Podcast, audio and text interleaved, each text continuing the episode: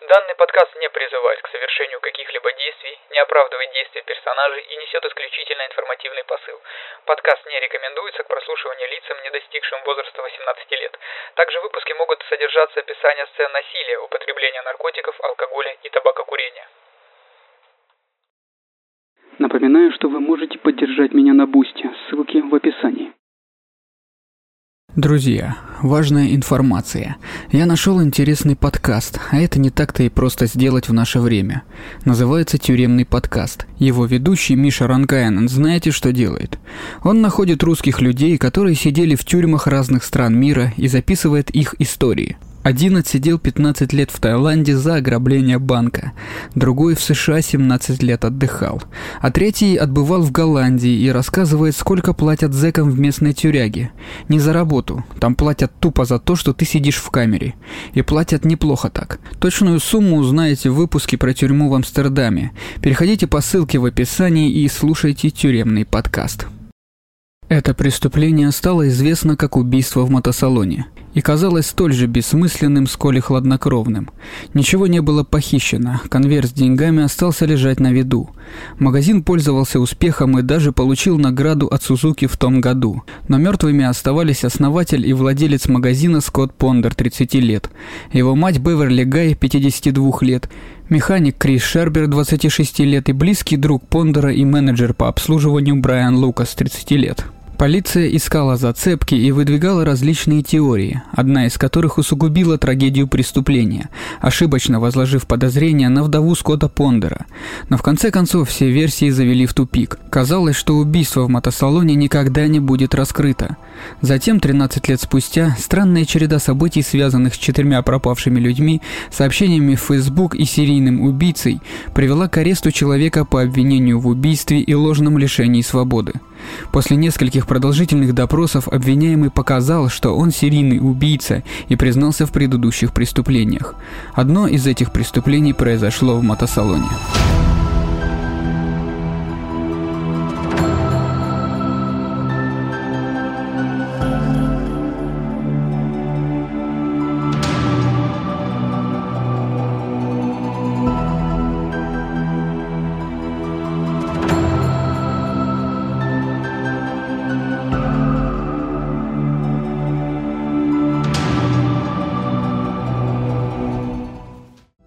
Чтобы понять трагедию этих убийств, необходимо вернуться в январь 2001 года, когда Скотт Пондер, страстный любитель мотоциклов, открыл в родной Южной Каролине дилерский центр по продаже мотоциклов и силовых видов спорта под названием Superbike Motorsports. Лучший друг Скотта, Брайан, который разделял его энтузиазм в отношении всего двухколесного, присоединился к Скотту в компании в качестве менеджера по обслуживанию магазина. Мама Скотта любила проводить время в дилерском центре, выполняя поручения и просто наслаждаясь общением с сыном. Крис был самым последним сотрудником магазина и занимался гаечным ремонтом совсем недолго. С самого начала дилерский центр был успешным. Скотт использовал интернет, инновационный способ продажи мотоциклов в начале 2000-х годов, и в первый год продал мотоциклов на сумму более 1 миллиона долларов. Опираясь на этот успех, Скотт инвестировал в бизнес, перестроив и расширив свой гараж.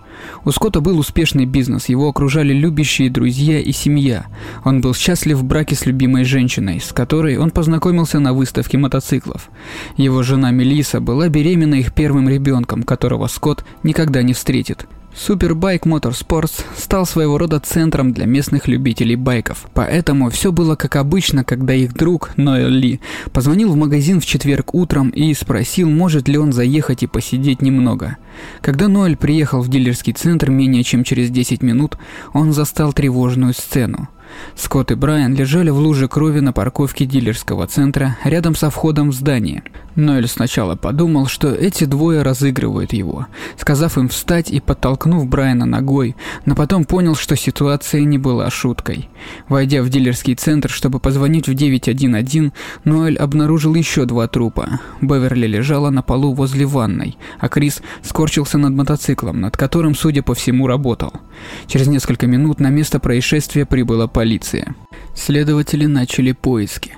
Мужчину и женщину видели возле дилерского центра примерно во время убийства и вскоре после него. Оба были известными наркоманами с сомнительной репутацией. Но если преступление совершили два наркомана, искавшие деньги, почему они оставили наличные и ничего не взяли? Зацепка исчезла так же быстро, как и появилась. Детективы изучили жизни жертв, пытаясь найти причину, по которой кто-то мог захотеть их убить. Брайан, Скотт и Беверли, казалось, не имели дурной крови ни между собой, ни с кем-либо еще.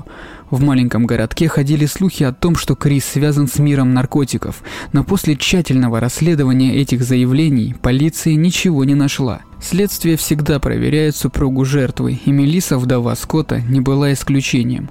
В течение нескольких месяцев после убийства ее вызывали в участок несколько раз, в том числе после рождения ее сына Скотта-младшего или Скотти.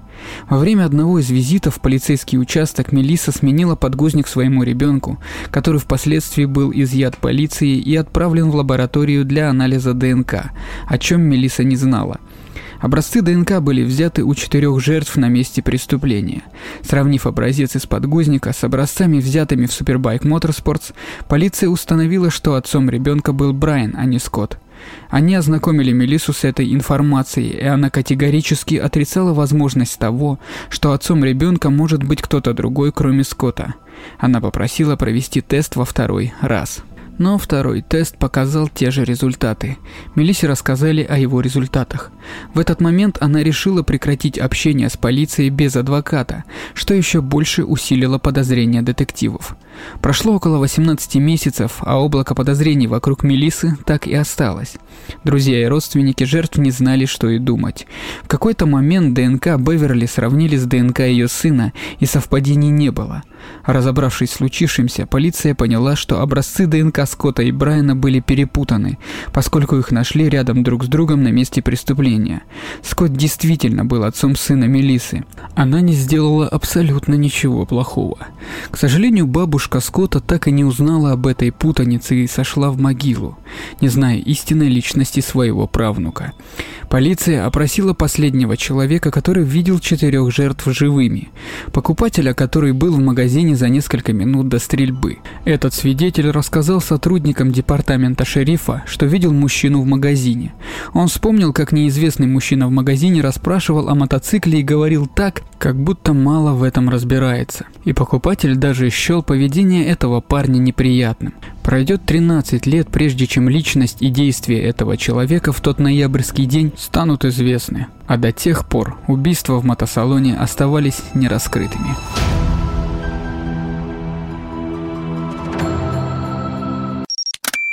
Тодд Колхэп родился 7 марта 1971 года во Флориде и вырос в Южной Каролине и Джорджии. Его родители развелись, когда ему было два года. Мать получила опекунство и в следующем году вышла замуж за другого мужчину. Более поздние психологические отчеты показали, что у Колхэпа были нездоровые отношения с отчимом, и он часто хотел жить со своим биологическим отцом, которого не видел 8 лет. Колха был описан как беспокойный ребенок. В детском саду он проявлял агрессию к другим детям и воровал их имущество. В возрасте 9 лет ребенок начал посещать психолога. Колха был описан как взрывной и озабоченный сексуальным содержанием. Он также проявлял жестокость по отношению к животным, стреляя в собаку из пистолета Биби и убивая золотую рыбку отбеливателем Клоракс. Отец Колха позже сказал, что единственная эмоция, на которую был способен его сын, это гнев – Колхэп провел три с половиной месяца в психиатрической больнице штата Джорджия в качестве стационарного пациента из-за неспособности ладить с другими детьми. В конце концов, в 1983 году тот был отправлен жить к своему биологическому отцу в Аризону после того, как его мать и отчим разошлись. Он взял фамилию отца и начал работать на нескольких местных работах. Он также унаследовал увлечение отца коллекционированием оружия и учился у него взрывать вещи и делать бомбы. Несмотря на это, их отношения ухудшались из-за постоянного отсутствия отца с несколькими подружками. И Колхэп выразил желание вернуться к матери, хотя она, по сообщениям, находила предлоги для продления его пребывания. 25 ноября 1986 года 15-летний Колхэп похитил 14-летнюю девочку в Тампе, штат Аризона. Он угрожал ей револьвером 22-го калибра, привез ее к себе домой, связал, заклеил рот и изнасиловал. После этого он проводил ее до дома и пригрозил убить ее младших братьев и сестер, если она кому-нибудь расскажет о случившемся. Колхопу были предъявлены обвинения в похищении, сексуальном насилии и совершении опасного преступления против детей. В 1987 году он признал себя виновным по обвинению в похищении, а остальные обвинения были сняты. Он был приговорен к 15 годам лишения свободы и зарегистрирован как сексуальный преступник. Согласно судебным документам, у Колхэпа было диагностировано пограничное расстройство личности и отмечен IQ выше среднего – 118 баллов. Судья по этому делу сказал, что тот очень умный и должен быть продвинут в академическом плане, но поведенчески и эмоционально опасен и, скорее всего, не может быть реабилитирован. Офицер по надзору за условно осужденными написал аналогичную характеристику в судебных документах и добавил, что тот чувствовал, что мир что-то ему должен.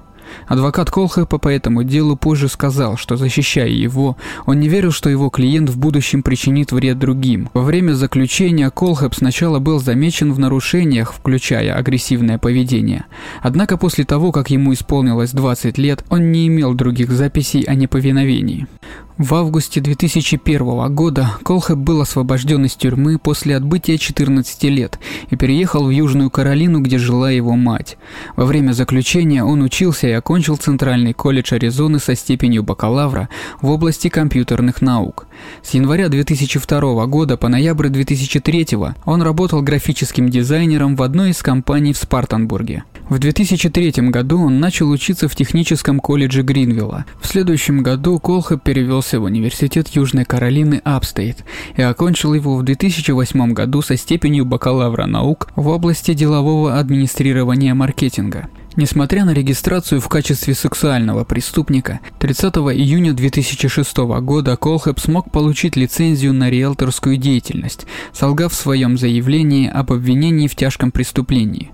На ее основе он создал фирму, в которой работала дюжина агентов. Он был признан самым продаваемым агентом в регионе Каролина. Фирма была закрыта после его ареста. Колхэп также приобрел лицензию частного пилота и несколько объектов недвижимости за пределами штата. В мае 2014 года он купил почти 100 акров земли, приблизительно 40 гектаров, расположенные в 14 километров от города Мур, за 305 632 доллара. Затем он установил вокруг участка забор, который обошелся в 80 тысяч долларов. Клиентка, продавшая свой дом Колхопу, вспомнила его как чрезвычайно общительного и профессионального человека, но отметила, что он часто говорил о своем огнестрельном оружии и иногда тонко использовал сексуальные намеки во время их разговоров. И наоборот, женщина, которая помогала одному из сотрудников Колхэпа, описала его как злого и снисходительного по отношению к ее партнеру. Банкир, работавший с Колхэпом, сказал, что он часто смотрел порнографические видео даже на работе. Тот часто посещал ресторан Waffle House в Робуке, где его поведение беспокоило официанток до такой степени, что мужчина-повар начал принимать заказы Колхэпа за них. По словам этого работника, одной из официанток была Миган Ли Макро Кокси, одна из жертв Колхэпа. До того, как Колхэп признался в убийствах в мотосалоне в 2016 году, следователи полагали, что стрелок, вооруженный пистолетом, вошел в магазин с черного хода и убил Шерберта, когда тот работал. Затем он убил Гая в центре выставочного зала, Лукаса у главного входа и Пондера на парковке. По словам жены Пондера, Колхэп был недовольным клиентом, который несколько раз бывал в магазине. По словам матери Колхэпа, он пытался вернуть мотоцикл, но сотрудники посмеялись над ним, не вернули деньги, которые он заплатил за байк, и пристыдили его за то, что он не умеет правильно ездить на нем. 31 августа 2016 года 30-летняя Кала Браун и ее бойфренд 32-летний Чарльз Дэвид Карвер пропали после того, как отправились убирать кустарник на одном из участков Колхэпа. Позже Карвер был найден мертвым от многочисленных выстрелов на участке. Интерес к исчезновению этих двоих возрос в связи с сообщениями в аккаунте Карвера на Facebook после их исчезновения. Необычный характер которых вызвал предположение, что другая сторона взяла под контроль его аккаунт. 3 ноября Браун была найдена властями прикованной цепью к стене внутри металлического контейнера для хранения на участке. Следователи вычислили ее, отследив последние известные сигналы мобильного телефона пары, после чего они услышали звуки стука, доносящиеся изнутри контейнера. В ходе обыска на участке Колхапа был обнаружен автомобиль Карвер, который нашли во враге заросшим кустарником. По словам Браун, она видела, как Колхап застрелил Карвера. Мать Тода утверждала, что Дэвид был убит за излишнее любопытство, которое не нравилось Колхэпу. Он также сказал, что держал Браун в плену, потому что она не сделала ничего плохого, и что он не хотел причинить ей боль. Однако Браун заявила полиции сразу после своего спасения, что Колхэп убил Карвера, потому что тот был зол на нее. Во время плена Браун неоднократно насиловали и запугивали, и чтобы она не сбежала, Колхэп показал ей могилы других жертв. Два тела были обнаружены на участке Колхэпа сразу после его ареста 6 и 7 ноября. Позже их опознали как мужа и жену Джонни Джо Кокси, 29 лет, и Миган Ли Макро Кокси, 26 лет, жителей Спартанбурга, которые были объявлены пропавшими без вести 22 декабря 2015 года. Предположительно, они были наняты Колхэпом для работы на его участке. Макро Кокси была убита выстрелом в голову 25 или 26 декабря, а Кокси был убит недели ранее выстрелом в туловище. По словам окружного коронера, их опознали по обширным татуировкам. Колхе был арестован вскоре после спасения Браун. Позже он признался в расстреле Честни и убийстве Кокси, в обмен на разрешение поговорить с матерью, дать ей фотографию и перевести деньги в фонд колледжа ребенка друга. Во время встречи с матерью он, как сообщается, признался в убийствах и похищении. Признаваясь в расстреле Честни, Колхэп сказал, что выстрелил каждой жертве в лоб. Эта деталь расследования так и не была обнародована. При обыске имущества Колхапа было обнаружено множество оружия, включая 9-миллиметровые пистолеты с подавителями, полуавтоматические винтовки и неопределенное количество боеприпасов. Поскольку на имя Колхэпа не было зарегистрировано никаких данных о покупке огнестрельного оружия, следователи считают, что он, скорее всего, приобрел оружие незаконным путем. Вскоре после ареста Колхэпа власти округа Спартанбург обнаружили на сайте amazon.com ряд отзывов о различных товарах, таких как навесные замки, лопаты, электрошокеры и аксессуары для оружия, написанных пользователем, известным просто как «Я». Вот что тот написал о бензопиле. Отлично работает. Без удобной в использовании бензопилы заставить соседа стоять по стойке смирно было бы трудновато. И о ноже. Пока никого не прирезал. Пока. Но мечту не оставлю, и когда соберусь, то сделаю это при помощи вот такого качественного инструмента. О складной лопате. Удобно хранить в машине. Пригодится, когда понадобится зарыть трупы, а обычная лопата осталась дома. О навесном замке. Прекрасно работает. Еще подойдет для воспитательных целей. Можно засунуть его в носок и пару раз врезать тому, кто хамит. Закаленная сталь пойдет ему на пользу, сами убедитесь. Хорошо подходит для транспортных контейнеров. После ареста Колхэп заявил своей матери, что кроме вышеупомянутых жертв было много других. Когда мать спросила, сколько их, он ответил – у тебя не хватит пальцев. Во время допроса он заявил, что застрелил жертву в Аризоне. 18 ноября 2016 года стало известно, что полиция Темпе начала расследование по заявлению Колхапа, проверяя нераскрытые убийства за последние три десятилетия. Они заявили, что сосредоточатся на делах с 1983 по 1986 год, когда Колхап жил со своим отцом, а также с августа 2001 года, когда Колхап отбывал наказание за похищение по ноябрь 2001 года, когда он вернулся в Южную Каролину. 25 ноября 2016 года полиция города Грир, штат Южная Каролина, объявила, что назвала Колхэпа в качестве подозреваемого в нераскрытом ограблении банка в 2003 году и тройном убийстве в местном банке Blue Ridge Saving Bank. Это преступление отделяло от перестрелки в Чесне 6 месяцев.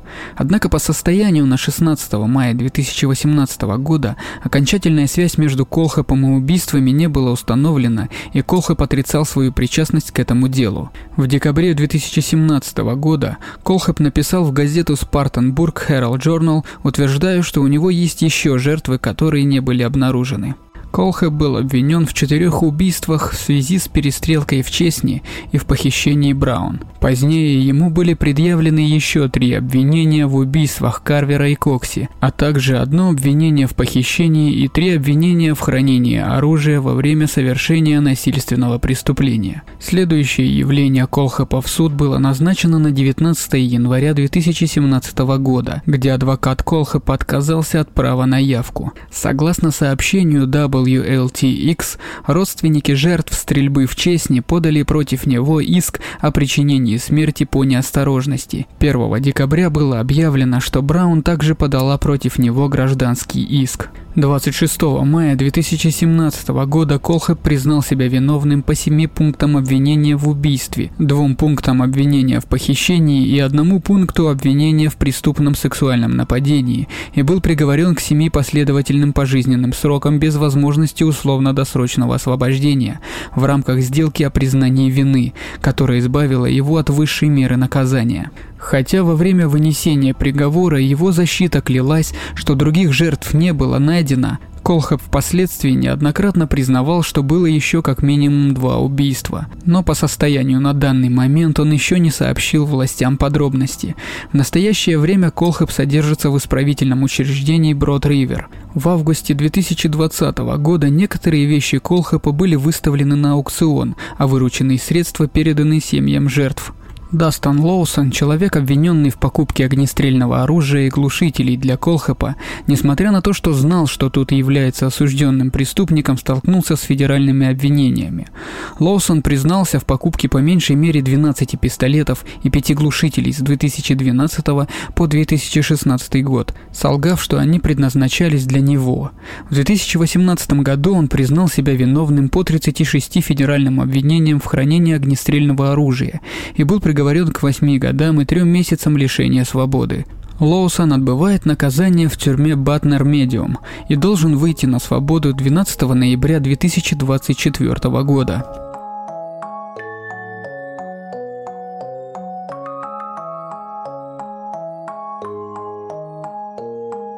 То здание я зачистил за полминуты. Вы, ребята, таким бы тоже гордились. В гольфе я слабоват, зато убивать мастер. Друзья, спасибо, что дослушали выпуск до конца. На этом мой рассказ об убийце из Спартанбурга Тодде Колхеппе заканчивается. Напоминаю, что меня можно поддержать на Boosty. Там выходят дополнительные выпуски, а основные эпизоды выходят раньше на 3-4 дня. Ссылка в описании. Я попрошу вас распространить данный подкаст, рассказать о нем друзьям и близким. По возможности оцените данный выпуск на вашей платформе. Этот подкаст выходит на всех актуальных подкаст-площадках Apple Podcast, Google Podcast, CastBox, Яндекс.Музыка, ВКонтакте и прочие. Всем спасибо, всем пока.